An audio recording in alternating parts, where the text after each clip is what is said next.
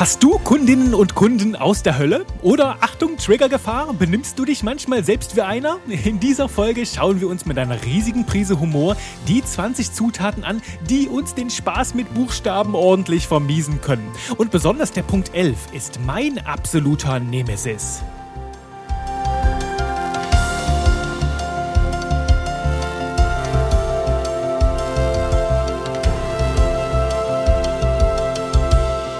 Hallöchen und willkommen zu einer neuen Spaßfolge hier in deinem Podcast für leckere Texte. Natürlich wie immer mit deinem Host Juri Keifens, Trainer für modernes und vor allem knuspriges Copywriting. Du hast es schon erlebt, der Einstieg hier in diese Folge lässt schon sehr, sehr viel erahnen. Es geht um die 20 großen Anzeichen, an denen du erkennst, dass deine Kundinnen und Kunden aus der Hölle kommen. Und das ist natürlich hier eine feine Folge, die du mit einem gewissen Augenzwinkern hören darfst, denn es geht mir hier hier nicht darum, irgendjemanden vorzuführen, sondern mit einem feinen Schmunzeln gemeinsame Erfahrungen anzusprechen. Also Erfahrungen, die du vielleicht selbst schon gemacht hast, als du für andere getextet hast. Oder vielleicht warst du auch selbst schon mal für andere eine Kundin, ein Kunde aus der Hölle. Ich darf es nämlich zugeben, ich war das auch schon. Und insbesondere so im grafischen Bereich, ne? also in Feldern, wo ich mich nicht so gut auskenne, bin ich des ein oder anderen Vergehens schuldig, um das hier sehr erhaben mit einer Genitiv Konstruktion zu sagen. Diese Folge ist also gewissermaßen ein therapeutisches Aufarbeiten von Erfahrungen, die dem einen oder anderen vielleicht noch Bauchschmerzen bereiten jetzt beim Hören. Also schalte dein Lächeln an, entspann dich und genieß die schöne Reise. 75 Prozent dieser Erfahrungen jetzt hier von diesen 20 Punkten habe ich tatsächlich selbst erlebt und die restlichen 25 Prozent habe ich aus meinem Umfeld von anderen Textgenies zusammengetragen, damit das Ganze nicht nur ein großes Aufzeigen von Fehlern Fehlern und Peinlichkeiten bleibt, habe ich zum Schluss noch ein paar Lösungsimpulse mit reingebracht. Also nach diesen 20 Punkten gebe ich noch so zwei Ansätze mit, wie sich denn diese 20 Anzeichen in Zukunft ausräumen lassen, damit es gar nicht mehr zu solchen Situationen kommt. Und du natürlich nur einen unbegrenzt wunderbar entspannten Spaß mit Buchstaben genießen kannst. Genauso wie alle, die dich beauftragen bzw. im weitesten Sinne mit dir zusammenarbeiten. So, lass uns starten in die 20 Anzeichen, dass deine Kundinnen und Kunden aus der Hölle kommen. Punkt Nummer eins, überzogene Erwartungen. Und ich meine, damit haben wir schon alle gekämpft. Vielleicht auch, als wir Auftraggeber waren. So ein großes Beispiel. Ich brauche nur einen kurzen Slogan, Juri. Kriegst du das bis 14 Uhr hin? Das ist zum Beispiel so eine Anfrage, die nicht nur einmal gekommen ist, jetzt natürlich nicht mit präzise 14 Uhr, sondern dass mich jemand fragt, ja Juri, wir brauchen mal eben einen Slogan. Also so einen richtig schönen, krassen Spruch, den sonst niemand hat und der genau auf den Punkt bringt, was wir alles machen. Kriegst du das bis mir heute Mittag hin? Ja, am besten sogar gestern. Und das sind dann halt so Momente, ich empfinde diese Art von Anfragen einfach als unverschämt, als respektlos, ja einfach als total dämlich. Übrigens, ist dir schon mal aufgefallen, wie viel Sexismus in diesem Wort steckt? Dämlich? Ich hatte mir das hier notiert und sehe das jetzt so vor mir. Ne? Das ist ja vielleicht irgendwo abgeleitet von der Dame. Ne? Das, was von der Dame kommt, ist dämlich. Und dann hast du auf der anderen Seite herrlich, herrlich. Das, was vom Herrn kommt, ist dann das Wunderbare. Hm, das finde ich alles andere als korrekt und cool. Also wenn du so ein sprachwissenschaftliches Genie bist, ich meine, ich könnte das jetzt auch selbst recherchieren, so die Etymologie, die Herkunft des Ganzen, doch dafür bin ich zugegeben etwas zu faul. Wenn du, wenn du da einen besseren Hintergrund oder Einblick hast, dann lass es mich gerne wissen. Ich fände es auch spannend, mal so eine Folge zu machen, wo wir über die Herkunft verschiedener Worte mal so ein bisschen genauer reinzoomen. Vielleicht so eine richtig nerdig sprachwissenschaftliche Folge. Da hätte ich Spaß. Also wenn du so ein Interviewpartner bist, dann schreib mir jetzt eine Mail an hallo at texte verkaufen.de. Ich freue mich schon riesig drauf. Und übrigens grundsätzlich, wenn du spannende Interviewpartner und Partnerinnen hier kennst, wo du sagst, Juri, mit dieser Person solltest du unbedingt mal quatschen, dann immer gerne her damit. Ich freue mich natürlich über saftige Interviews, die ich dir hier präsentieren kann. So, zurück zum Thema überzogene Erwartungen. Der erste Punkt. Ich finde das so respektlos. Ne? Die, du hörst das ja schon in der Aufgabenstellung. Ich soll das gesamte Universum eines Unternehmens mit all seinen Vorteilen und so in einem Satz auf den Punkt bringen, da brauche ich natürlich erstmal so einen Hintergrund. Wofür stehen die? Was bewegt die? Was macht die einzigartig? Wie ist die Historie? Für welche Werte stehen die? All das darf ja damit reinspielen und dann einfach davon auszugehen, das lässt sich hier mal eben in einer halben Stunde noch vor der Mittagspause zwischenschieben. Das nervt einfach. Also überzogene Erwartungen, erster Punkt. Zweiter Punkt, die generische Zielgruppe. Hast du wahrscheinlich auch schon mal erlebt, ne? Dass Leute so sagen, du, unsere Zielgruppe sind im Grunde alle Menschen in Deutschland, nee, nee, noch besser, im deutschsprachigen Raum ab 16 Jahren. Das ist unsere Zielgruppe. Super. Und das ist natürlich eine phänomenale Orientierung beim Texten und insgesamt bei der gesamten Marketingkonzeption, denn du kennst das schon aus diesem Podcast hier oder aus meinem Buch Der Persönlichkeitscode. Das zeigt halt einfach, dass jede Zielgruppe eine andere Art von Ansprache verlangt. Und wenn wir die Leute wirklich effektiv, effizient für uns gewinnen wollen mit wenigen Worten, dann dürfen wir genau herausfinden, was gerade diese Zielgruppe bewegt, welche Motive sie haben, welche Probleme wir für sie lösen dürfen. Und solange wir das nicht genauer identifiziert haben, führt eine generische Zielgruppe, ja, geradewegs ins generische Geschwafel. Dann können wir nur oberflächliche Botschaften rausbringen, die irgendwo allen gefallen. Deswegen generische Zielgruppe ganz, ganz, ganz, ganz schlimm. Dritter Punkt, drittes Anzeichen, dass deine Kundinnen und Kunden aus der Hölle kommen, ist das visionäre Vakuum. Und das ist mindestens genauso schlimm wie das generische Geschwafel rund um die Zielgruppe. Was meine ich mit dem visionären Vakuum? Die haben halt einfach keine Idee, kein Ziel. Ihr gesamtes Briefing lautet in etwa so, mach etwas Magisches, mach etwas, ja, das viral geht, das richtig verrückt ist. Und das kommt dann meistens so von sehr, sehr, äh, sagen wir mal, konservativen Unternehmen. Ne? Also mach etwas Magisches, gib alles, mach das Beste, was du jemals gemacht hast. Super, okay. Ich meine, ich würde gerade gerne lachen, wenn ich das nicht selbst erlebt habe, dass es tatsächlich Unternehmen gibt, die so briefen. Und das ist natürlich ganz schwierig, wenn kein Ziel feststeht, wenn das Endergebnis gar nicht klar ist, wie wollen wir das dann mit Worten erreichen? Das kann halt nur frustrierend werden. Vierter Punkt, Text wird zum Beiwerk. Der Text ist nur ein Beiwerk beim Ganzen. Da kommen dann so Sätze wie, du, Juri, die Website ist schon so gut wie fertig, jetzt brauchen wir nur noch ein kleines bisschen Text. Und das bringt mich ja natürlich auch komplett auf die Palme, wenn man den Text so stiefmütterlich behandelt. Denn Texte, und das weißt du aus all den Podcast-Folgen, die du hier schon gehört hast, Texte sind kein Beiwerk, keine kleine Prise von irgendetwas, die am Ende noch mit reinkommt, sondern sie sind das Fundament von allem. Denn starke, leckere Texte entstehen erst einmal aus starken Gedanken. Ne? Und wer denken kann, der kann auch schreiben. Ich kann es nicht oft genug sagen. Und wo sich vorher noch niemand wirklich tiefgreifend Gedanken gemacht hat, können wir auch keine starken Texte entwickeln entwickeln. Da wird das Texten zur Tortur, wenn da noch kein starkes gedankliches Fundament ist. Und das ist ganz häufig der Fall, wenn ich sowas kriege wie, die Website ist schon fertig, die braucht nur noch ein bisschen Text, dann hat man sich so angeschaut, oh, so sieht das schön aus, da machen wir noch ein bisschen Text rein und da. Und dann übersehen die Leute, dass halt erst einmal die Strategie klar sein darf. Also wie argumentiert die Website? Was will die überhaupt erreichen und mit welchem Aufbau, auch erster Linie gedanklich, erreichen wir dieses Ziel? Und dann das schöne Drumherum, Farben, Formen, Fotos, die kommen dann zum Schluss. Und das ist halt ganz wichtig, am Anfang anzufangen. Also Texte bitte niemals als Beiwerk betrachten, sonst endet das auf jeden Fall in der Texter-Tortur. Punkt Nummer 5, das Feedback-Fiasko. Das habe ich damals auch schon erwähnt, bei den 20 guten Gründen, Copywriting zu hassen. Da kommt da so ein Feedback von der Kundenseite. Ich habe noch mal ein paar Kolleginnen und Kollegen gefragt und hier folgendes Feedback für dich zusammengetragen. Oder es kommt dann so eine Ankündigung. Das ist schon fantastisch. Ne? Der Text ist schon super. Wir müssen nur noch so ein paar Feinheiten verändern. Und in beiden Situationen, ne, bei dem Kollegen abfragen und bei diesen Feinheiten, machst du das Ding auf, die Word-Datei, und darfst erstmal den Text grundsätzlich überarbeiten, weil irgendwo alles plötzlich in Frage steht. Ganz, ganz furchtbar. Feedback-Fiasko. Sechstens, das kryptische Feedback. Das können wir direkt darauf aufbauen. Da kommt dann sowas zurück. Ja, du, Juri, ich weiß nicht genau, was ich will, aber das ist es noch nicht. Ne? Der Text sollte einfach hm, anders sein. Ne? Also kannst du den noch einfach ein bisschen mehr ja, anders machen? Ja, natürlich, anders. Äh, ich wechsle mal einfach die Schriftfarbe. Ne? Ich mach mal hier von Arial in Times New Roman. Jetzt besser? Ja, Juri, geil, jetzt ist alles super, super, freigegeben. Das wäre natürlich das Schönste beim kryptischen Feedback. Doch du kennst das, ne? du kriegst halt Feedback und weißt halt gar nicht, ja, okay, jetzt haben wir viel geschwafelt, aber wo, wo wollen wir überhaupt hin? Wir hatten doch dieses Ziel festgemacht und plötzlich ändert sich das Ganze wie Fähnchen im Wind. Ganz, ganz schlimm.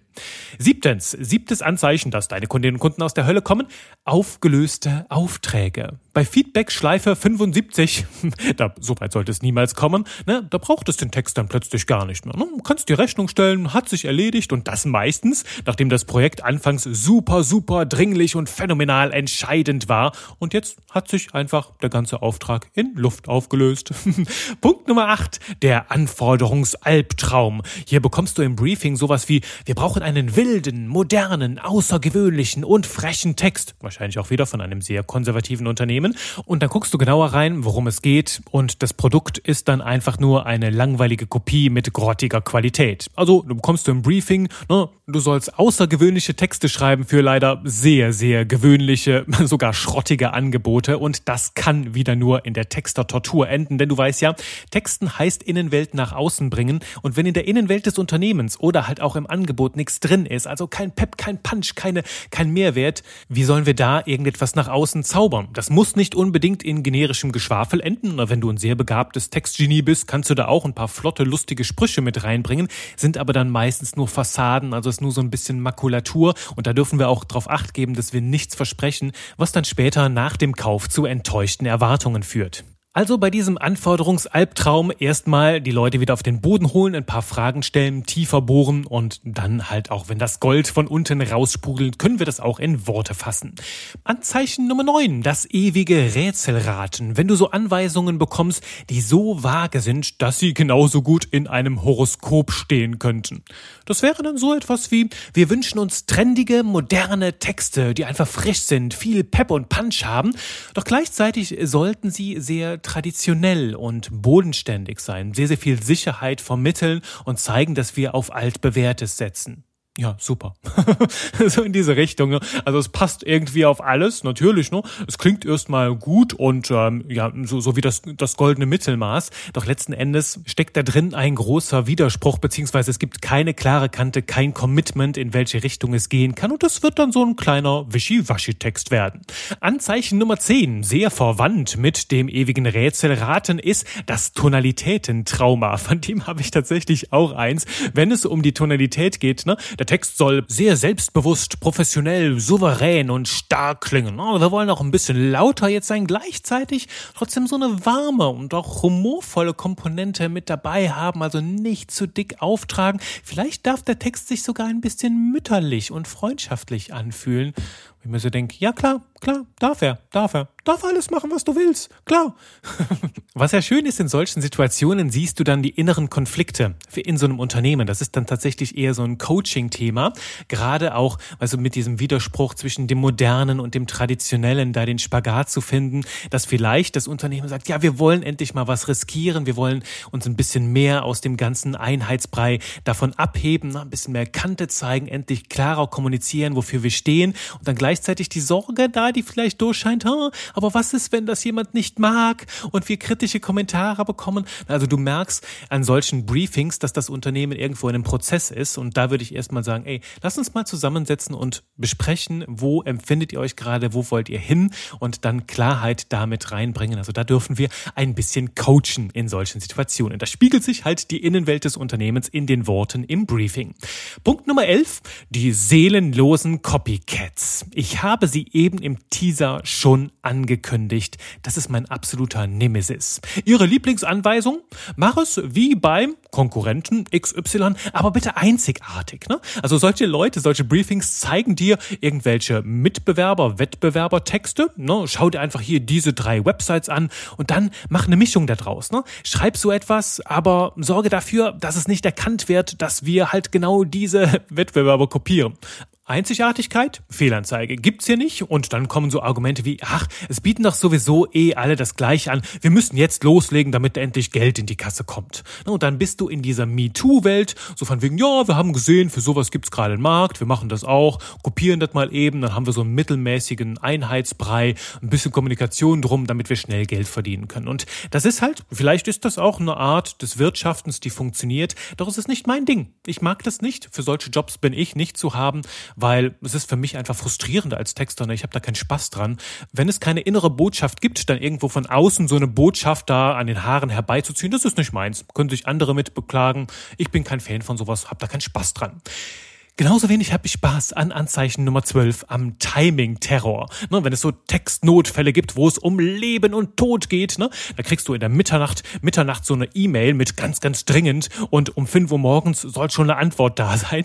Und dann meistens auf der gleichen Seite sind die Leute ja so absolute Prokrastinationsprofis. Ne, also bei dir soll alles ganz, ganz schnell gehen. Am besten noch heute den ersten Entwurf und auf ihrer Seite dann kommt es dann zu wochenlangen Verzögerungen und dergleichen. Du musst natürlich den Endtermin einhalten. Es muss alles ganz schnell gehen. Der Timing-Terror kommt und am Ende liegt das Projekt auf Eis. Wir landen dann irgendwo in so einem Ding, da wird es dann am Ende doch abgebrochen, obwohl es ganz am Anfang absoluten Timing-Terror gab, der sich dann am Ende, genau wie das ganze Projekt, in Luft auflöst. Punkt Nummer 13, der große Budget-Bullshit. das ist so Kunden aus der Hölle, die kein Budget mitbringen aus der Hölle. Ihr Budget ist in Anführungszeichen begrenzt, aber sie erwarten trotzdem ne, den Glamour von den großen Projekten von anderen bekannten Unternehmen. Aber wir haben nur ein Prozent des Budgets von diesen bekannten Unternehmen und dann starten wir erstmal damit und dann am Ende ja verdoppelt sich das Budget trotzdem und es entwickelt sich weiter und diese Knauserigkeit beziehungsweise diese Planlosigkeit, was wollen wir denn überhaupt investieren und was braucht es, um gewisse Ergebnisse zu erzielen, dieses Wissen fehlt da leider. 14. Stilistische Sturheit. Das ist, wenn, wenn Leute eine andere Tonalität wollen, halten allerdings an einem Stil fest oder an einer Wortwahl. Du sollst halt frisch und modern schreiben, darfst aber nur alte, biedere Worte verwenden und musst sehr, sehr lange Schachtelkonstruktionen reinbringen, weil das halt irgendwie im Corporate Wording steht. Ganz, ganz schlimm. Stilistische Sturheit ist, als würdest du den Textern Handschellen anlegen. 15. Der Wortwahlwahnsinn. Das habe ich auch schon erlebt. Ne? Vielleicht so, du hast so ein Wort, das du nutzt, das du mit reingebracht hast und denkst ach, das passt richtig gut in diese Markenwelt, erinnert aber irgendwie die Projektverantwortliche an ihren Ex-Freund. Und plötzlich muss das Wort geändert werden. Ne? Na, das hat der damals, nö, nö, das darf hier im Text nicht rein. Also persönliche Befindlichkeiten, so ganz subjektive Dinge, die damit reinspielen und in einen absoluten Wortwahlwahnsinn münden. 16. Geisterhaftes Verschwinden. Nachdem du unzählige Stunden in das Projekt investiert hast, verschwinden plötzlich die Auftraggeber von der Bildfläche. Die ghosten dich. Nur um dann Monate später plötzlich mit ein paar kleinen Änderungen aufzutauchen. Und sowas dann ganz gerne in einem Projekt, das anfangs auch ganz, ganz dringend war. Bei solchen Projekten würde ich dann ganz gerne die Ghostbusters rufen, weil irgend rufen, da kam mein Hirn aus dem Englischmodus nicht flott genug raus konnte nicht umschalten vom einen Wort zum anderen. Und da würde ich ganz gerne die Ghostbusters mit einbeziehen, weil die irgendetwas mit übernatürlichen Dingen zu sich geht. Irgendwo sind die Auftraggeber in einem schwarzen Loch verschwunden und tauchen dann plötzlich wieder auf, als wäre nichts passiert. Ne? Als hätten sie sich gestern erst gemeldet. 17. Unangefochtene Expertise. Deine Kundinnen und Kunden haben einen Blogartikel über Copywriting gelesen, eben noch so ein paar hundert Wörter und plötzlich betrachten sie sich als Experten auf dem Fachgebiet und wollen dir sagen, wie Copywriting funktioniert und dir dabei auch noch etwas beibringen wollen, eine kleine Lektion erteilen wollen, nachdem sie die letzten 16 Anzeichen auch schon gezeigt haben.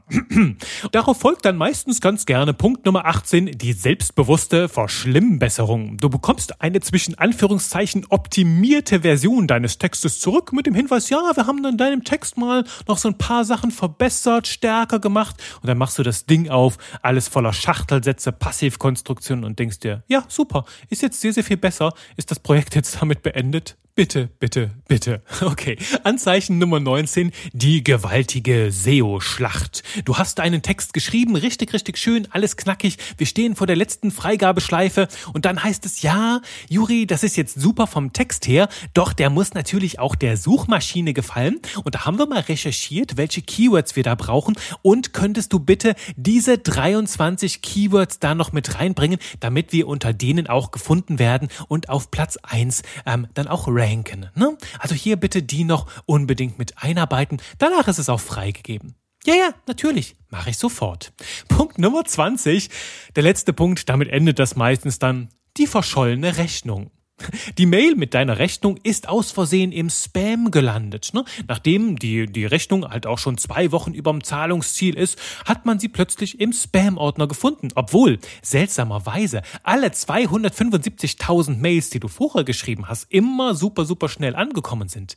Super, super, super seltsam. Auch wieder vielleicht ein Fall für die Ghostbusters. So, damit wären wir angekommen am Ende dieser 20 Punkte. Ich bin ganz gespannt, bei welchen du geschmunzelt hast, wo du du dich vielleicht selbst wiedergefunden hast, entweder auf der Auftraggeber- oder auf der Auftragnehmerseite. Und ich hatte ja schon angekündigt, ich will zum Abschluss noch zwei zentrale Impulse mitgeben, um all diese kleinen Dinge aus der Welt zu schaffen. Nämlich Punkt Nummer eins, etabliere klare Spielregeln in deiner Zusammenarbeit. Wie arbeitest du? Ne? Wie sind zum Beispiel die Zahlungsmodalitäten? Gibt es eine Anzahlung? Wann ist die Rechnung zu begleichen? Äh, aber auch, wie arbeitest du? Wie viele Korrekturschleifen gibt es dabei? Wie soll das Feedback aussehen? Hast du ganz klare Briefing-Vorlagen? Ne, sowas bekommst du natürlich bei mir in der Copywriting Genius Class.